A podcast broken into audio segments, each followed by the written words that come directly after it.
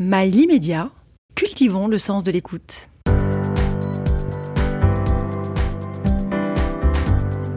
Céline Maury et Patrice Arditi vous présentent Liberté d'entreprendre. Bonjour, Liberté d'entreprendre avec aux manettes Céline Maury. Et Patrice Arditi avec aujourd'hui un boulanger, pâtissier, cuisinier, animateur, comédien et même auteur. Bonjour Merwan Bounekraf. Bonjour. Alors dans la liste, on pourrait même ajouter formateur. Allez, un petit retour aux, aux origines. Avant Top Chef et l'animation, il y a eu un écolier pas franchement d'accord pour euh, rester en classe. Pas franchement d'accord pour euh, faire ce qu'on lui disait de faire. Ah, pas uniquement la classe, c'est-à-dire que même en dehors de la classe, Bon, si on m'avait dit de faire des trucs cool en classe, peut-être que j'aurais aimé rester en classe. Mais faire des racines carrées, des hypoténuses et des et des euh, et des théorèmes de Thalès ou de Pythagore, euh, c'était pas très intéressant. Je préférais aller gagner de l'argent, moi. dé- déjà à quel âge? Bah, j'ai commencé à la cuisine à deux mois avant mes 16 ans. Bon, non, mais je, je veux dire, je veux dire, euh, ce désir de gagner de l'argent, c'était av- avant euh, Ah, euh, tout les le temps, petits hein. ennuis en classe. Tout le temps, à partir du moment où j'ai respiré, je voulais gagner de l'argent, moi. C'est chouette. On va évidemment en parler, mais il y en a de l'argent maintenant? Euh, Il y en a, mais il est pas pour moi, il est pour l'État et pour mes employés. Ouais. Bon, tout commence Merwan par un, un CAP de cuisinier et puis bon, euh, voilà, vous faites votre apprentissage, tout va très vite finalement. Et puis euh, la célébrité commence par Top Chef. Euh, c'est ça, ouais. Donc j'ai fait un parcours en cuisine, un CAP en deux ans, après pas mal de restaurants étoilés, du Palace. Et puis après, j'ai été sélectionné pour euh, participer à Top Chef, que tout le monde connaît maintenant. Et puis, euh, et puis c'était très cool parce que ça alliait, on va dire, un peu mes deux passions, qui étaient la cuisine et, et un peu le show, le spectacle. Moi, je suis, je suis mordu de théâtre depuis, depuis tout petit. Et du coup, je me suis lancé dans cette aventure et, c'était super. Si c'était à refaire, je le ferais. Et puis après, s'en sont découlées plein de choses et tout ce que je fais, tout ce que j'ai aujourd'hui, c'est un peu grâce à Top Chef, un peu beaucoup. Vous, vous évoquez euh, effectivement votre passion pour le théâtre depuis tout petit, vous, vous aimez ça. Pourquoi vous n'êtes pas allé sur cette voie-là? Parce que je fais un métier de merde et j'ai pas le temps. Non, mais au lieu d'être parti dans la cuisine, euh, votre maman, on sait que c'est votre maman effectivement qui vous a euh, conseillé cette voie, mais vous auriez pu peut-être tenter votre chance sur les planches. Bah parce que euh, compliqué. À l'époque, euh, j'avais j'avais 15 ans et demi, 16 ans, j'étais en seconde générale. On m'a gentiment mis dehors, on m'a dit soit soit tu t'en vas, soit on te vire, qu'est-ce que tu choisis? J'ai dit je vais y aller les gars, vous fatiguez pas. Et puis après bon fallait faire quelque chose. Et c'est compliqué euh, voilà, compliqué à l'époque de se dire euh, j'ai l'air d'un vieux quand je dis ça, mais bon, c'était quand même euh, 17 ans maintenant, de dire ouais, je vais aller faire. Puis à l'époque, cette passion pour le théâtre, elle était, j'avais pas vraiment, j'avais pas vraiment encore euh, vraiment formulé, et vraiment exprimé, mais euh, il fallait plutôt faire quelque chose de concret. La cuisine, c'était quelque chose de très très concret, contrairement à l'école. Mais alors juste, justement, là, euh, celui euh, qui vous a dit soit, soit on te vire, soit tu soit tu t'en vas, vous avez fait du stand du stand-up quand même, hein, sur scène, un, petit peu après. Vous n'avez pas été tenté d'aller le voir et lui faire nanani naner Non, non, non, non. Ça c'est pas. Bah, C'était une petite revanche quand même. Bon, une revanche, euh, pas spécialement, parce que si c'était une femme, hein. si elle m'avait dit ça, c'était peut-être qu'il y avait une raison. Je faisais le con à l'école. Ah, Donc elle avait peut-être ses raisons. J'étais pas mauvais élève, mais j'aimais bien faire le, le con, comme, elle dit, comme on dit. Bah, c'est marrant parce que alors euh, ce, ce refus d'apprendre en classe et quand même cette obligation d'apprendre, d'enregistrer et de parfaire ce que ce, ce qu'on apprend, on rentre quand- comme commis, d'être rentré comme commis. euh, Apprenti d'abord. apprenti, commis, et puis et puis et puis je veux dire des commis, il y en a il y en a beaucoup. On, ne devient pas comment vous appelez ça sous-chef? Sous-chef Il y a euh, commis, il y a chef de chef parti, sous-chef sous-chef, et chef. c'est ça. Bon, euh, euh, il faut il faut quand même il faut quand même réussir. Bah, moi j'ai trouvé ça, euh, j'ai trouvé ça facile en fait dès le début et surtout ce que j'ai aimé c'était faire quelque chose, faire quelque chose de mes mains, produire un travail, rendre des gens heureux, donc des clients, gagner un petit salaire à la fin du mois. Au début t'es apprenti, tu gagnes 300 euros, t'es content, c'est ton premier salaire. Et, euh, voilà, contrairement à l'école, t'allais à l'école euh, tous les jours, 8h, 17h. Je vais pas dire t'y allais pour rien parce que c'est très bien d'étudier, il en faut, mais moi à la fin de la journée j'avais rien quoi. Et moi ce que je voulais c'était avoir quelque chose et, et là il y avait il y avait bah, la récompense d'un client heureux, la récompense de rendre mon chef euh, content, satisfait de moi, la récompense d'avoir un petit salaire. Voilà quoi, j'avais le sentiment de me lever pour quelque chose au moins. Est-ce qu'on bosse, euh, excusez-moi Céline, est-ce qu'on bosse de la même manière avec un très très bon cuisinier, bien, bien entendu, dans un restaurant, mais qui n'a pas d'étoile, qu'avec un, super, super, super primé on va dire qu'on n'apprend pas les mêmes choses, qu'on voit pas les mêmes produits, mais euh, mais en fait c'est dans la tête de chacun. Et moi j'ai commencé dans un restaurant qui est pas du tout étoilé, qui était pas du tout étoilé. C'était un, petit restaurant de banlieue. Euh, en fait c'est juste le mental, faut juste avoir envie. Et puis euh, la finalité de la chose c'est pas forcément d'avoir une étoile. Il y en a qui leur rêve c'est d'avoir une étoile. Ça fait partie d'un de mes rêves, mais il y en a très bien qui veulent faire de la brasserie, il y en a très bien qui peuvent faire de la collectivité, qui peuvent faire du traiteur et réussir là-dedans. Moi, ce que j'entends quand, euh, quand on vous écoute, Merwan, euh, et là, je, fais le parallèle avec l'école où, on vous demande de, quitter l'école parce que vous n'êtes pas bon, parce que, vous êtes agité, etc. Mais en réalité, au fond de vous, euh, il y a cette exigence, il y a cette, cette, cette, rigueur, ce besoin de faire plaisir aux clients, à votre à votre chef cuisinier. Enfin, et, et, alors pardon, hein, parce que là je viens critiquer un peu l'école, mais c'est vrai qu'on n'arrive pas à déterminer, à détecter des talents, et on n'aide pas les jeunes à choisir vraiment leur voie et à les mettre en valeur et c'est un peu dommage. Donc finalement pour vous c'est une chance d'avoir quitté euh, le lycée, d'avoir fait ce CAP et d'avoir pu euh, accéder à vos rêves finalement. Bah je pense ouais c'est c'est un mélange de plein de hasards, je pense ma mère m'a dit je te verrais bien faire de la cuisine, je pense que je me serais jamais dirigé vers la cuisine de moi-même. Un peu... Pardon, ouais, j'ai une question d'ailleurs par rapport à ça, parce que vous en parlez évidemment souvent. Vous cuisiniez chez vous un peu ou pas du tout? Pas spécialement, je connaissais rien à la cuisine, on n'était jamais allé au restaurant, ma mère elle était seule avec trois enfants, donc pas spécialement les moyens, à part McDo et une fois Buffalo Grill, la salade d'accueil, voilà, c'est tout. Euh, donc on n'était jamais allé au restaurant, je cuisinais pas plus que ça, de temps en temps avec ta mère, tu voilà, tu fais deux trois mm. trucs normal quand t'es enfant, mais sinon non, je connaissais rien à la cuisine. Elle a une sacrée intuition quand même, hein bah, une intuition maternelle, apparemment, vous êtes forte là-dedans. Ouais, c'est bah, bien marrant de vous pousser, de vous pousser sur, euh, sur la cuisine, je veux bien, mais, mais ce, ce, ce, petit désir que vous avez probablement eu de comment on appelle ça, de revisiter quelque chose. Je veux dire, si on fait un œuf au plat normal, moi, je, ça va être tout simple, mais à mon avis, vous, vous allez faire un petit truc en plus. Ce petit truc en plus, c'est quoi? C'est un besoin? C'est Bah euh, non, c'est la volonté de toujours vouloir aller de l'avant, aller plus loin que les autres. Alors, je dis pas du tout que je suis le meilleur, loin de là, mais euh, Là, par exemple, aujourd'hui, j'ai ouvert ma boulangerie-pâtisserie il y a un an et demi.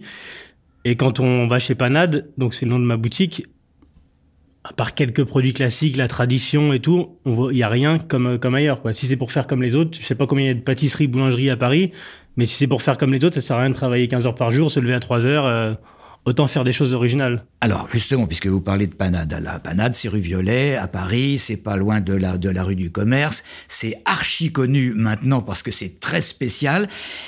Je reviens un petit peu en arrière. Euh, en, au milieu de 2019, vous, vous vouliez faire un restaurant. Finalement, il s'est passé pas mal de trucs et vous faites quoi? Une boulangerie, pâtisserie hors, hors norme. Euh, fallait vouloir. C'est incroyable, vous savez plus de choses sur moi que moi. Ben. Euh, à l'époque, j'étais en train de reprendre un restaurant, effectivement. Euh, à ce moment-là, je tournais beaucoup je faisais pas mal de télé, je tournais beaucoup d'émissions, dont une qui s'appelait Le meilleur gâteau de France. Et on était très souvent en déplacement. J'attendais de rentrer à Paris pour. on avait tous les accords pour la signature définitive. En plein milieu, il y a eu l'annonce du Covid tout qui était fermé, nous sommes en guerre, nous sommes en guerre. On a lâché l'affaire du restaurant. On a bien fait, je pense. Et puis après, j'ai fait plusieurs émissions de pâtisserie. Je me suis dit pourquoi pas une pâtisserie, ça reste ouvert. Et après, je me suis dit pourquoi pas une boulangerie-pâtisserie? Alors par contre, la boulangerie, j'y connaissais rien du tout. Et, et, euh... et, je crois savoir, vous êtes tombé sur une perle. Et voilà. Comme boulanger. Et voilà. Hmm euh, C'est-à-dire Ah bah un, un, un, boulanger qui vous aide euh, euh quand, quand, même. Je veux dire n'importe qui peut se mettre à, à, à, faire du pain, mais mais la pâte, la, la pâte. Et quand je parle de la pâte, c'est pas c'est pas le truc à manger. Hein, c'est c'est la façon la façon de faire. Ça n'est pas donné à tout le monde. Et vous avez, je crois, parce que je vous ai entendu le dire, que vous aviez un, un je veux pas dire un assistant, mais mais mais un collaborateur ah qui bah est exceptionnel. Je, je, suis pas. Bah celui de l'ouverture n'était pas exceptionnel. Maintenant maintenant il est exceptionnel, celui que j'ai. Mais euh, bien sûr que je ferai, je fais pas tout tout seul et qu'on fait pas tout tout seul quand on entreprend. À l'ouverture, on était 15, là on est entre 10 et 12, ça dépend des périodes. Euh, mais voilà, j'essaye, là j'ai une équipe euh, que de petits jeunes, voilà, c'est moi le plus vieux et j'essaye de les, les, les, les faire, les de les pousser dans leur retranchement, de les faire aller de l'avant, de leur faire comprendre que que voilà, qu'ils se lèvent pas pour rien, qu'ils font pas un métier dur pour rien, qu'ils travaillent pas des heures et des heures pour rien, qu'ils dorment pas deux trois heures par nuit pour rien. S'ils se lèvent, c'est pour euh, faire quelque chose qui les rend fiers, quelque chose qui les qui les botte, quoi, qui les motive. Et maintenant, ils viennent euh, parce que chaque produit chez nous, c'est un, c'est un jeu de mots. Et, euh, et là, chaque fois que j'arrive, donc le matin, ils sont tout fiers, ils ont un jeu de mots. Bon, Merwan, aujourd'hui, on va faire ça. Euh, donc des fois, le jeu de mots est complètement éclaté. je rigole, mais des fois, ça marche. On va parler de l'humour tout à l'heure, mais ça s'appelle Liberté d'entreprendre cette émission. Alors, je veux bien euh, qu'il n'y ait pas eu de restaurant au début, ça va venir, quelque chose me le dit, mais pour monter une boulangerie, pâtisserie hors norme, comme je disais tout à l'heure, faut quand même des sous. Ils viennent d'où? Ben surtout, pardon, avec 15 personnes, parce Bien que sûr. Merwan nous Mhm. dit euh, j'ai démarré avec 15 personnes. Alors moi, j'ai- Euh, il faut des sous. Bah, les, les sous pour payer les 15 personnes, ça vient de la poche des clients. Mais euh, les sous pour, euh, pour se lancer, pour ouvrir, bah, c'est venu de ma poche. J'avais un appartement que j'ai vendu à l'époque. Voilà, parce que donc j'ai travaillé avant ça pendant, euh, je sais pas, pendant une quinzaine d'années. Donc moi, je suis pas du genre à sortir, à faire n'importe quoi. J'ai jamais bu, j'ai jamais fumé. Euh, donc moi, c'est aller au théâtre, aller au restaurant, ça c'est même plaisir. Mais sortir, euh, dilapider l'argent pour rien, ça m'intéresse pas. Donc j'ai économisé, j'ai acheté un appartement que j'ai gardé trois ans, trois ans pardon, j'ai revendu en faisant une très belle plus-value. Et, euh, et voilà, j'ai tout investi dans la dans la boutique. Et puis après, bah, il y a les banques, bien sûr. Hein. J'ai pas j'ai pas tout fait tout seul. Il y a les banques. Et puis euh, après, euh, une fois que l'engrenage est lancé, il y a plus le choix. Faut courir. On on peut plus s'arrêter. Moi, je voudrais revenir à Top Chef deux minutes parce que justement, on parle d'investissement quand on, on crée une boîte. Euh, est-ce que vous avez, euh, en étant finaliste, est-ce que vous avez gagné de l'argent avec Top Chef? Est-ce que ça vous a Vous n'êtes pas finaliste? J'étais pas finaliste, non. Mais vous êtes quand même dans l'équipe de- Euh, du finaliste. Oui, oui, oui. Non, top, dans Top Chef, en fait, on gagne pas d'argent. On est rémunéré euh, au taux horaire du SMIC. Mais on fait pas Top Chef pour gagner de l'argent. Hein. Si, même s'il avait clair, fallu mais- payer, je pense que je l'aurais accepté. Mais après, c'est ce qui découle de Top Chef. Euh, le plus important, c'est de marquer un peu les gens, d'avoir une bonne image. Et après, il se passe des choses très très cool. Il y a des marques qui, qui, qui nous font confiance. A- moi, j'ai fait des choses que j'aurais jamais fait sans Top Chef. J'ai cuisiné au Parc des Princes avec des joueurs du PSG. J'ai voyagé, j'ai fait des trucs de fou. Jamais j'aurais fait ça sans Top Chef.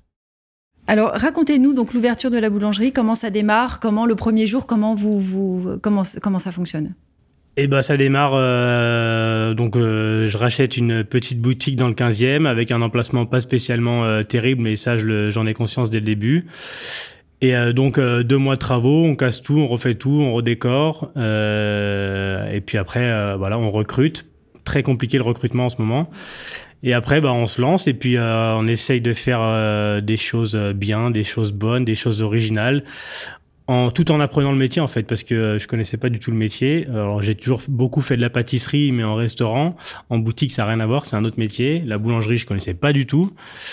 Et donc, euh, je me suis lancé. Il y a des choses que je connaissais pas, j'ai fait confiance aux employés. Il y a d'autres que j'ai essayé de leur faire comprendre ce que moi je voulais.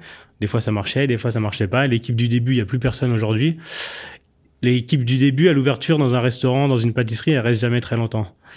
Euh, Ils pourquoi essuient les plâtres un peu, non? Ouais, ils essuient les plâtres. euh, au début, c'est très dur. L'ouverture, c'est très dur. Donc, il y en a qui craquent très vite. Et puis, euh, et puis voilà, il y a des Qu'est-ce employés. qu'est-ce qui est le plus difficile quand on démarre comme ça? Pour les employés ou pour euh, Non, pour moi? vous, pour vous, moi, chef ce qui était le plus dur, au début, peut-être, c'était de faire comprendre à tous les employés ce que je voulais et l'exigence que j'avais, parce que moi, je venais de, enfin, je viens de restaurants étoilés où où l'erreur elle doit pas exister, elle existe pratiquement jamais, alors que contrairement en boulangerie, euh, voilà, c'est un peu plus artisanal. euh, et, euh, et moi, j'ai essayé d'inculquer cette rigueur que j'ai appris en restauration étoilée euh, au sein de la boulangerie, de la pâtisserie. Et voilà, quoi. La, moi, la moindre miette qui dépasse, le produit qui est pas bien rangé, la moindre tache sur la vitrine, ça me fait mal, quoi. C'est quand même marrant parce qu'il y a, il y, a, y a un fossé entre le fait de travailler pour euh, des restaurants étoilés, étoilés avec des rigueurs euh, extrêmes et puis le fait que vous êtes un humoriste, ça, il y a, il y a, vous avez payé pour le pour le savoir, vous êtes animateur, vous avez, je, je maintiens le terme, vous avez déconné euh, et d'ailleurs même je pense et je crois savoir que vous avez même gêné certains de vos collègues à, à, à certains moments par, euh, par votre décontraction. Et, et comment, comment vous faites pour dire à vos employés, allez là, on fait du, dans, du classique et puis paf, dans trois minutes, on rigole? Non. Eh Ben en fait, j'ai j'ai un chef qui disait une phrase. Alors c'était une vraie tête de con et on n'est jamais, on n'est pas resté en contact, mais j'ai travaillé euh, cinq ans chez lui, donc j'ai beaucoup appris chez lui. Et il disait une phrase. Euh, il disait, il faut savoir caresser quand faut caresser, il faut savoir taper quand faut taper. Alors c'est imagé bien sûr parce que ni je caresse ni je tape les employés, mais euh, mais voilà, moi on est très dans la déconne. Après, quand faut être sérieux, bah, je suis sérieux et ils, savent que quand il y a un truc qui va pas, bah, je sais me faire comprendre et ils en ont confiance même eux-mêmes. Donc, euh, donc voilà, faut trouver le juste milieu. C'est pas le goulag, hein. euh, ils viennent pas à reculons en pleurant avec la peur au ventre. Moi, je suis très déconnant. Je leur parle de tout n'importe quoi toute la journée. On parle de n'importe quoi. On parle de cul. On rigole, quoi. Ils sortent ensemble. Des fois, je sors avec eux. On se fait un restaurant des fois de temps en temps. Mais euh, voilà, le boulot, c'est le boulot. La rigueur, le client, il est de l'autre côté. Il paye chez nous 7,50 euros une pâtisserie. Donc, même si aujourd'hui, en 2023, ça les vaut de par le prix de l'énergie, des matières premières, mais quand même, dans la tête des clients, 7,50€, c'est quelque chose, donc euh, on se doit de les respecter. D'accord, 7,50€, c'est pas pour les classiques, hein, c'est pour les créations, les créations que vous, vous faites, et il faut, vraiment en parler parce que vous avez votre... Votre, votre, votre signature qui est, qui est, qui est faite d'humour, de, de, on dit, on dit revisitage ou pas? On le dit, mais je déteste ce mot. C'est affreux. Ouais, c'est vraiment affreux parce que ce sont vraiment des, des, des, des créations. Donnez-nous quelques noms là simplement. En ce moment, on a euh, on a la Laurence Brocolini. C'est ah, une c'est une tarte brocoli citron euh, pistache. On a la Caprupa Capre, c'est une tarte au chocolat noir praliné capre. Mhm. On a la Carla Bruni, c'est un bruni. ouais. Alors on en a on en a une tonne, on en a tellement, ça change très souvent. Là, on est en train de travailler sur les produits de la fête des pères. Donc là, je suis en train de faire fabriquer un découpoir sur mesure en forme de bras. On va faire un pain de campagne là-dedans, juste pour le jeu de mots. Vous l'avez ou pas? Non. Il va s'appeler tel père, tel fist. Ouais, ouais. Bon, effectivement. Mais dites donc, euh, euh, vous allez tout terrain et vous n'avez pas peur. Euh, J'ai éclaté de rire le, à la Saint-Valentin. Euh, franchement, ah, vous avez fait des choses qui étaient un peu ouais. coquines. En, en, plein cœur du 15e, en plus avec une clientèle un peu, un peu coincée, un peu, un peu bourgeoise, un peu catho. Eh ben, mais... décrivez. Eh ben, on a fait des tubs et des tush. Hein. Voilà, voilà. On a fait les Saint-Valentin tubs et les Saint-Valentin tush. Bon, et quel succès ça a eu alors? Bah, il y a deux, trois clients qui ont dit des trucs, mais bon, on peut pas plaire à tout le monde. Et euh, mais écoutez, à partir du moment où nous, ça nous fait rire, ça a eu, c'est, bon, c'est validé. Et puis en plus de ça, c'était bon, ça, ça, a, plu aux clients. C'est sûr qu'il y a une, il y a une cliente une fois qui est venue, euh, une mamie avec son petit-fils. Oh, vous n'avez pas honte. Oh. Je lui ai dit, quand vous allez à Bruxelles et que vous voyez le mannequin Peace, est-ce que vous appelez le roi des Belges pour lui dire, oh, vous n'avez pas honte, il y a un zizi Bon, bah, Évidemment, mais si, si Yaïdam vous a demandé euh, des, amuse-bouches, euh, c'est. Ah bah, en quelque sorte, c'est un amuse-bouche. Hein. C'est pour ça, c'est pour ça que je le disais. Moi, moi, je vais être, ça va être un peu moins marrant. Moi, j'ai une question rentabilité, Merwan, parce que euh, à quel moment euh, dans une boulangerie-pâtisserie, avec effectivement cette exigence de collaborateurs, de produits, puisque vous avez euh, des, les produits doivent être super frais. On va parler du gâchis aussi. Euh, comment, comment on fait pour être rentable rapidement? Enfin, est-ce que vous l'êtes d'ailleurs? Bah en fait, euh, c'est la, la, période actuelle est très compliquée. On a ouvert, on a ouvert en plein pendant cette période. Euh, voilà, hein, l'énergie, tout le monde était mmh. au courant. On a eu des factures de 11 000 euros, 9 000 euros par mois. J'ai vu quelque part fou, hein. 400 euros par jour d'électricité. C'est ça, ouais. ouais, ouais. 400 euros ouais, par jour. Et malgré ça, vous n'avez pas augmenté vos prix. On n'a pas augmenté les prix et à contrario, on a même baissé le prix de la tradition. Donc nous, elle était à 1,20€, c'était déjà la moins chère du quartier. On l'a passé à 1 euro pour faire un petit peu ah le oui, contre-pied. Et finalement, on en vend plus. Et euh, on n'a pas baissé le prix de la, on n'a pas baissé le poids de la pâte, pardon. C'est une farine label rouge avec des blés 100% Île-de-France. Et euh, voilà, on l'a fait à 1 euro. Bon, on gagne pas spécialement d'argent dessus, mais c'est le produit d'appel, quoi. Ça fait venir les gens et finalement, on en vend plus. Donc, euh, voilà. Incroyable. Donc, et ça, pour... ça vous permet de vendre des pâtisseries plus ou pas? Plus de pâtisserie, je sais pas, faudrait, c'est très compliqué de, de, voir à la fin de la journée tout ce qu'on vend, mais euh, mais en tout cas, euh, en tout cas, on vend pas, on fait pas moins de chiffres en ayant baissé la, le prix de la tradition. Voilà, on maintient, voire on fait un petit peu plus. Et pour revenir à la question, comment on fait pour, mmh. euh, c'était quoi la question la, la rentabilité, bah, faut être intelligent, faut savoir bien acheter, faut savoir bien produire, faut savoir bien recycler. Et il euh, faut savoir bien vendre. Mmh. Vous n'avez pas pris un risque quand même euh, au niveau des au niveau des sous-sous à rentrer en, en, étant végétarien parce que vous êtes vegan, vous êtes végétarien, vegan, pas vegan. végétarien, pardon, et, et, et, donc de ne pas faire des euh, des petites choses avec des petites choses avec avec de la viande, c'est réducteur. Non, Alors c'est ouais, c'est sûr que c'est un parti pris, c'est sûr que c'est clivant et c'est sûr qu'on vend beaucoup moins parce qu'on a une partie snacking, c'est ça qu'on parle, c'est sûr qu'on en vend beaucoup moins le midi. Euh, mais moi, c'est ce que je consomme, c'est ce que je mange, c'est ce que j'ai envie de vendre. Donc, tant pis, je préfère me, me mettre, euh, en quelque sorte, avoir un manque à gagner parce qu'il y a plein de clients qui rentrent hein, tous les jours. Vous n'avez pas des sandwichs, vous n'avez pas un poulet crudité, un jambon beurre, machin. Mm-hmm. Donc, non, tout est végétarien, mais écoutez, ça se voit comme ça. Hein. Vous si... aimez particulièrement le poisson, de toute façon. J'aime le poisson, j'en consomme de moins en moins. La viande, ça fait 17 ans que j'en ai pas mangé. Le poisson, j'en consomme, mais même si j'en consomme de moins en moins, mais, euh, mais on n'en cuisine pas par contre on n'en vend pas. Tout est végétarien. Très bien. Euh, moi, je voudrais parler de développement un petit peu. Quels, Ouais. sont, quels, quels sont vos objectifs? Parce que vous êtes euh, rempli de dynamisme. J'imagine que vous n'allez pas vous arrêter à une seule pâtisserie. J'espère, je ne vais pas m'arrêter. Bah, les objectifs, c'est de développer Panade, d'en ouvrir d'autres. Euh, je suis en discussion en ce moment Il y a un nouveau commerce en perspective. hein De quoi? Il n'y a pas un nouveau commerce en perspective, là, je veux dire, à... Bah, À là, je suis, en, relancer ou à- je suis en discussion avec quelqu'un, avec un investisseur, parce que tout seul, c'est très compliqué. Hein. Moi, j'ai réussi à en faire une, mais après, voilà, j'ai plus de sous maintenant. Euh, donc, développer Panade, avoir plusieurs boutiques et, et dans un futur, j'espère pas trop lointain, euh, mon restaurant. Et euh, il y a un problème de qualité quand même quand euh, si vous n'êtes pas si vous n'êtes pas dans la pâtisserie, euh, comment ça se passe? Est-ce que vous voulez être sous forme de franchise ou autre chose? Franchise, non. Non. Moi, je veux, voilà, je veux, je veux, je veux être là au quotidien, garder la main sur tout, Mm. euh, être à l'initiative des créations, euh, même si euh, il faut déléguer. euh, voilà, je veux avoir une bonne équipe sur qui faire confiance et et euh, mais pas franchisé. Non, j'ai pas envie que quelqu'un utilise euh, notre nom, notre marque pour euh, pas faire n'importe quoi, mais voilà, je préfère être être maître de panade. Vous, bon, on s'amuse, vous êtes amusant, vous êtes un spécialiste du jeu de mots, de l'humour, ça se voit dans vos créations à, à Panade. D'ailleurs, pourquoi Panade? Parce que c'est pas un nom... Panade, alors c'était pas le nom à la base. À la base, ça aurait dû s'appeler Tartampion, parce Mhm. qu'on fait essentiellement des tartes. Et euh, on a appris à la dernière minute que le nom était déposé à l'INPI par Thierry Marx. Ah. Et euh, donc je l'ai appelé et tout. Il m'a dit ouais non le nom est déposé. On a un projet machin et tout. Donc j'ai dit ok. Après j'ai cherché des mots qui avaient un rapport avec l'univers de la boulangerie. Et euh, panade, ça m'est venu comme ça. Et finalement, heureusement qu'on n'a pas pu appeler la boutique Tartampion parce que je trouve que cette panade c'est beaucoup plus cool. Et en plus, c'est un rapport avec la pâte, avec le pain. Euh, L'expression être, dans la panade, à la base, elle vient d'un plat de, de pauvre. La panade, à la base, c'est une bouillie de pain, dans une soupe dans laquelle on met du pain rassis de la veille. Oui, mais enfin, être, être dans la panade, c'est être dans la... Et donc, quand on mangeait ce plat, à Ouais, l'époque, on était pauvre, donc on Ouais. était dans la panade. Et euh, mais ça s'avère encore aujourd'hui parce qu'on est dans la panade, dans la panade au quotidien. hein. C'est très dur ce métier. Ben, je le sais. Ben, je disais, vous êtes amuseur, vous êtes un, un créatif, effectivement, mais vous êtes également profondément humain. Parlez-nous un petit peu de vos dîners euh, un peu spéciaux, cari... cari... Cari- Caritatif. Oui. Ouais, bah là c'est vrai qu'on depuis le Covid on, en- on en a pas refait, mais à l'époque tous les trois mois on faisait euh, donc un dîner caritatif euh, en collaboration avec une mairie, avec une association.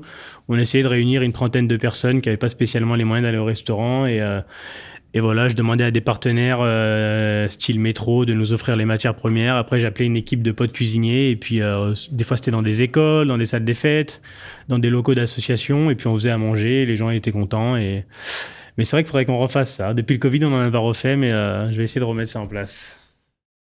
Vous, on parlait tout à l'heure de, de, de, de formation. Euh, vous faites des stages, vous organisez des stages également. On fait des stages, euh, ouais, j'en faisais tout seul de mon côté. Là maintenant, j'en fais plus. J'en fais en collaboration avec mon, mon meunier, qui a une académie. Il, il prend des intervenants, donc nous, pour donner des stages à ses clients. Et là, on en a fait un il y a un mois. Donc, je l'ai fait avec euh, deux petits jeunes de mon équipe. Donc, euh, ma pâtissière, qui a zéro expérience, pas de diplôme, mais qui est très volontaire. Et Théo, c'était un apprenti. Et un bon, un bon matin, euh, j'étais en galère de personnel. Je lui ai dit, pourquoi tu fais un apprentissage? Tu gagnes 700 euros, tu as un loyer à 800 euros. T'as pas envie de devenir un homme et de t'émanciper? Il m'a dit, ah ouais. Je dit, bon, à demain, t'es employé. Et euh, il a commencé à 1004. euh, maintenant, il a presque 1009 au bout de trois mois. Et, et il me tient une partie de la baraque tout seul. Donc, je les ai emmenés tous les deux. C'est tous les deux euh, qui ont géré le stage. Ils donnaient eux-mêmes un stage à des professionnels qui avaient des années d'expérience. Mais les thèmes Et ben nous le thème, là c'était euh, le thème euh, des tartes parce que comme je vous ai dit tout à l'heure, on fait beaucoup de tartes, donc c'était des tartes salées, des tartes sucrées. Euh, après les thèmes ça varie, des fois on fait, euh, ça peut être sur du snacking végétarien, ça peut être sur, ça peut être sur de la tout ce qui est légumes en pâtisserie, ça dépend. Et revisiter le concept du brunch, par exemple? Bah ça a failli être ce thème-là cette année. Ouais. ouais, ouais. Ouais, ouais. ouais. Mais, euh, je suis pas trop dans le délire du brunch moi. Non, c'est pas trop ma cam le brunch. Bah pourtant, pourtant, il y a des éléments essentiels que vous vendez tous Ouais, les jours. bien dedans. sûr, bien sûr, mais euh, on peut pas tout faire en même temps. Donc peut-être le prochain, ce sera ça. On vous invitera. Avec plaisir, avec plaisir. Euh, parmi euh, toutes vos créations, est-ce qu'il y en a une, je parle d'un gâteau, hein, bien sûr, bien sûr, qui, euh, dans votre esprit, a autant de succès que euh, ce que vous avez particulièrement adoré dans votre enfance, c'est-à-dire la religieuse au café Ah, il est très très bien renseigné, ce Patrice. La religieuse au café, c'est ma pâtisserie par excellence, mon dessert préféré, mais on n'en fait pas. On en a fait une fois parce que tous les week-ends, on a un dessert éphémère qu'on fait le samedi et le dimanche, donc on en a fait une fois, mais c'est vrai qu'on n'en vend pas. Euh, Pourquoi?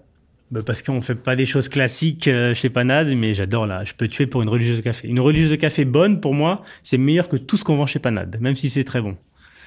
Ouais. Et euh, chaque fois que je passe devant une boulangerie, une pâtisserie, je regarde si elle a une belle gueule, je vais l'acheter. Mais c'est pas facile d'en trouver une bonne. Elles sont souvent industrielles avec une crème liquide trop forte en café.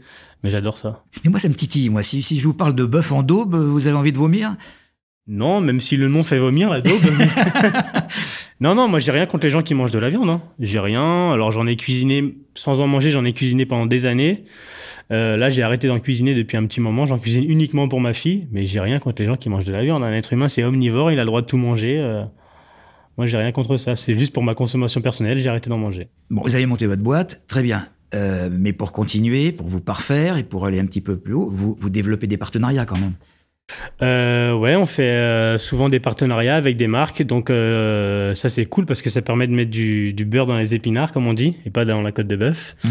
Euh, donc tant que la marque elle est cool, tant qu'elle respecte mes, mes envies et mes idées, euh, c'est-à-dire pas de viande, pas d'alcool.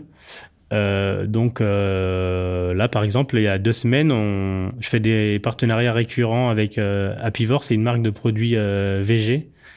Et il y a deux semaines, on était avec Bruno Le Maire à Chevilly, à côté d'Orléans, euh, pour l'inauguration de leur usine. Donc ça, c'est des choses très cool. J'ai emmené mon petit boulanger avec moi, il était content. On a fait à manger pour Bruno Le Maire.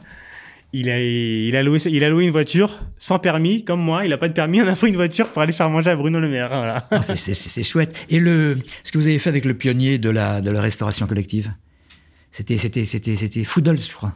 Avec Foodles, on a fait, euh, on a fait une OP pour Noël. Ouais. Ce dernier Noël, là, on a fait un, je me rappelle même plus là. C'était quoi une une raclette, une raclette, une raclette, euh, végétarienne, végétarienne c'est ça, sans viande, et des pommes de terre avec une crème à la truffe et tout. Donc ça, c'est des partenariats qu'on fait euh, de temps en temps de, de manière occasionnelle ou fréquent. Des fois, c'est un peu, c'est moins fréquent que. Bon, j'ai dit de la merde là. Mhm. pardon. Mais ouais, c'est cool. Quand la marque est cool, en fait, c'est top.